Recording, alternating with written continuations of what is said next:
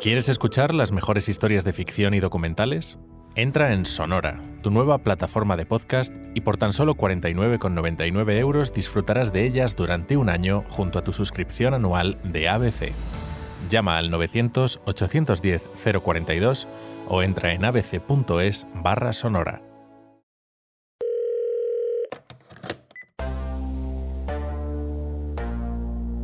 España tiene un nuevo dolor de cabeza, la fecha elegida para las recién convocadas elecciones generales.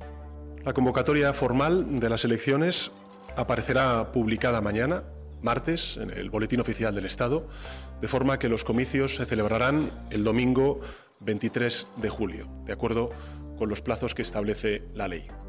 Así de contundente fue Pedro Sánchez. Hay que votar un 23 de julio, en pleno periodo vacacional, y como era de esperar, las reacciones de quienes les pilló por sorpresa fueron inmediatas.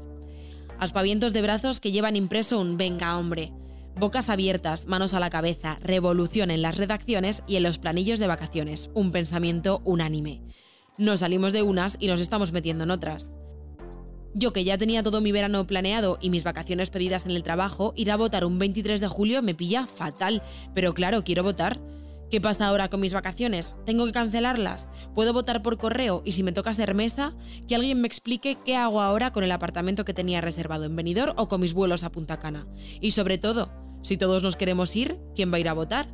Si a muchos ya les cuesta acudir al colegio electoral estando en su casa, ¿crees que lo harán estando en la playa? En la lupa de ABC Especial 23J hemos hablado con expertos en el tema que nos van a ayudar a dar respuesta a todas estas cuestiones. La lupa de ABC Especial Elecciones. Empecemos por el principio y lo importante. Yo el 23 de julio me veía en mi chiringuito de playa de confianza, mojito en mano y tostándome al sol, y me niego a renunciar a ello. José Manuel Lastra, vicepresidente ejecutivo de CEAP, Confederación Española de Agencias de Viajes, nos da las claves para votar y no renunciar a un solo rayo de sol con las olas del mar de fondo. Para la mayoría de las personas que tengan previsto realizar sus vacaciones coincidiendo con el día de las elecciones, es decir, con el 23 de julio, pues la lógica recomendación es que acudan a solicitar su voto por correo y de esa manera pues podrán cumplir con su derecho ciudadano a votar sin que eso les altere para nada su dinámica de vacaciones. Otra cosa es que eh, la persona en cuestión sea convocada para una mesa electoral, eh, cosa que le puede ocurrir algo más del 1% de las personas en, edad de, de votar. Y ese efectivamente es el mayor temor de la mitad de la población española desde ya hasta dentro de un mes y medio. Que suene el telefonillo y sea una carta certificada a tu nombre te ha tocado ser mesa electoral. Para evitar riesgos, lo que recomendamos las agencias de viajes es contratar un seguro de viaje. Es una recomendación que venimos haciendo desde siempre y en concreto un seguro de viaje que contenga la eh, cobertura de gastos de cancelación y específicamente la contingencia eh, legal de ser llamado a una mesa electoral. Haciéndolo de esa manera no tiene por qué haber ningún tipo de inconveniente y ya de esa forma pues cubrimos esa posible contingencia de, de ser llamado a formar parte de una mesa electoral. Lo más probable es que ese seguro no lo tengas, porque ¿cómo ibas a imaginar hace dos meses cuando reservaste tus vacaciones que Pedro Sánchez iba a anticipar las elecciones a un 23 de julio? La posible devolución pues va a depender de las tarifas en cuestión, de las, condiciones de la, tarifa del paquete contratado, de los servicios contratados y cada casuística habría que, analizarlo. Efectivamente, sin un seguro no va a ser tarea fácil, porque no ir no es una opción. La sanción por no asistir una vez convocado es de pena de prisión de tres meses a un año o una multa de 6 a 24 meses. Entonces la única alternativa posible que nos queda es saber si tener las vacaciones ya planeadas nos exime de ser mesa electoral.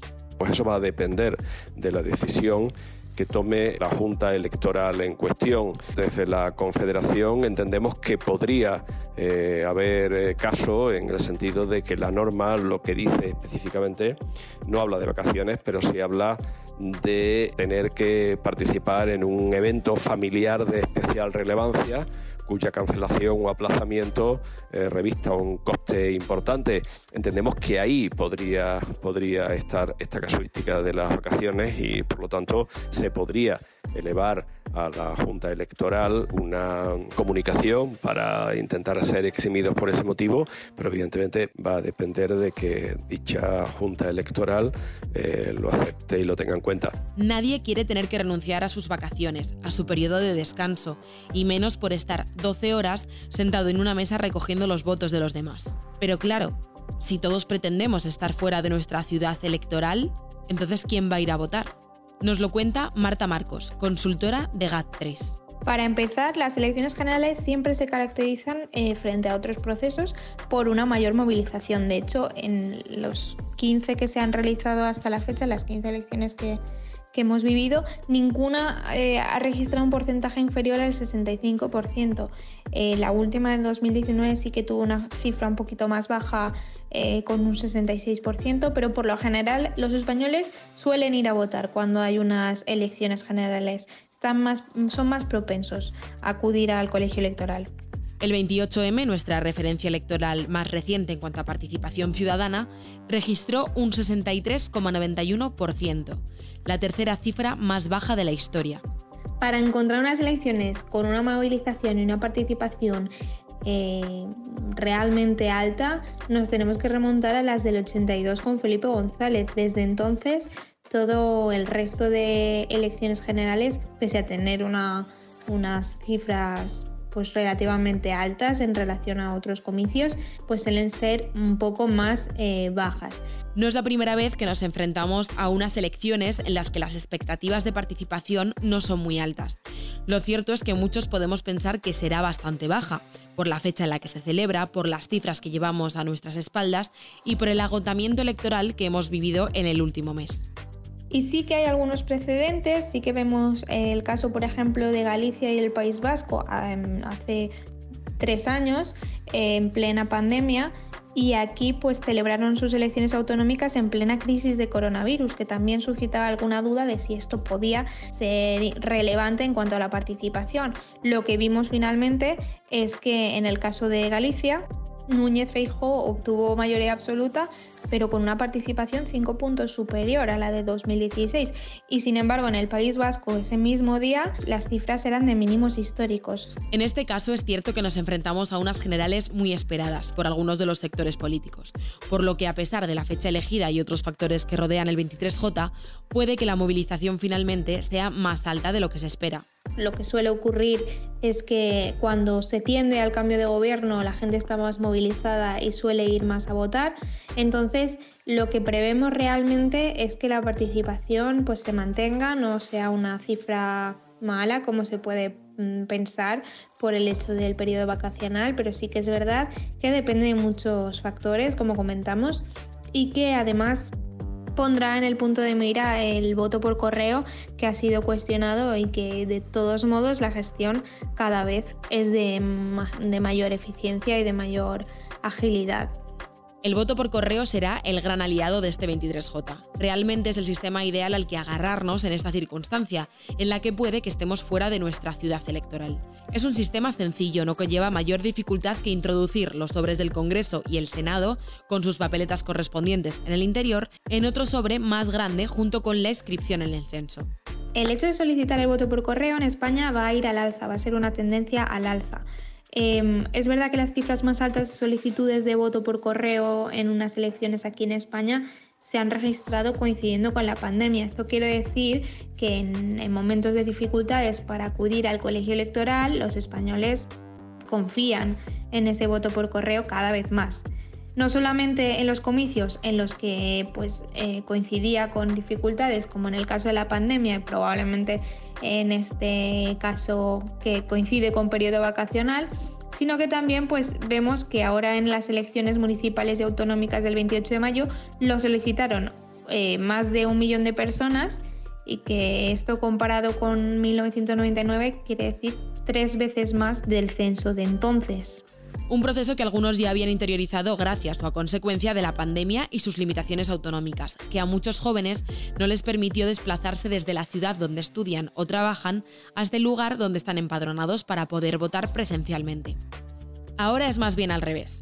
Para no interrumpir nuestras ganas de salir de esas ciudades, tanto de origen como de acogida, recurriremos al mismo sistema. Y parece que no solo seremos los jóvenes quienes lo hagamos. Curiosamente, pues también vamos a ver el hecho de que haya personas más mayores que sean primerizos y que pues básicamente porque no van a estar en sus domicilios y no van a poder acudir a votar, van a solicitar por primera vez ese voto por correo. Entonces el perfil de gente solicitante va a cambiar eh, también en estos comicios como ya se inició durante la pandemia, que fueron algunas em, elecciones excepcionales y que por lo tanto también propiciaron el hecho de que hubiera otro tipo de votante que normalmente no solicitaba ese voto por correo, pues porque era mucho más fácil votar en persona y que eh, pues tuvo que hacerlo, tuvo que recurrir a ello.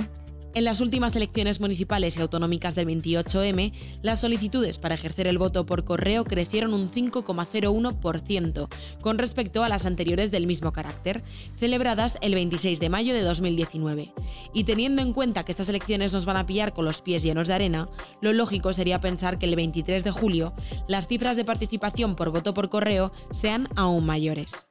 Lo importante en unas elecciones generales es entender cuál es el contexto de las mismas, de si son realmente elecciones de cambio o no. Y eso lo vamos a ver muy fácil con, la participación en ese momento. Pero es verdad que la participación en, líneas generales, sin tener en cuenta el contexto, no nos va a decir nada, no nos va a ayudar de nada porque hay varios condicionantes, porque no únicamente porque se celebren en una fecha concreta o que haya una pandemia pueden ser determinantes y puedan cambiar la balanza. Lo que está claro es que la participación electoral en estas generales será decisiva. Ante un panorama agitado con la resaca latente del 28M, será nuestro derecho a voto, tanto presencial como por correo, lo único que podrá resolver de una manera democrática la batalla política que nos rodea. Y recuerda que puedes escuchar la lupa de ABC Especial Elecciones siempre que quieras en las principales plataformas de podcast como Evox o Spotify. También se lo puedes pedir a tus altavoces inteligentes y a través de nuestra página web abc.es.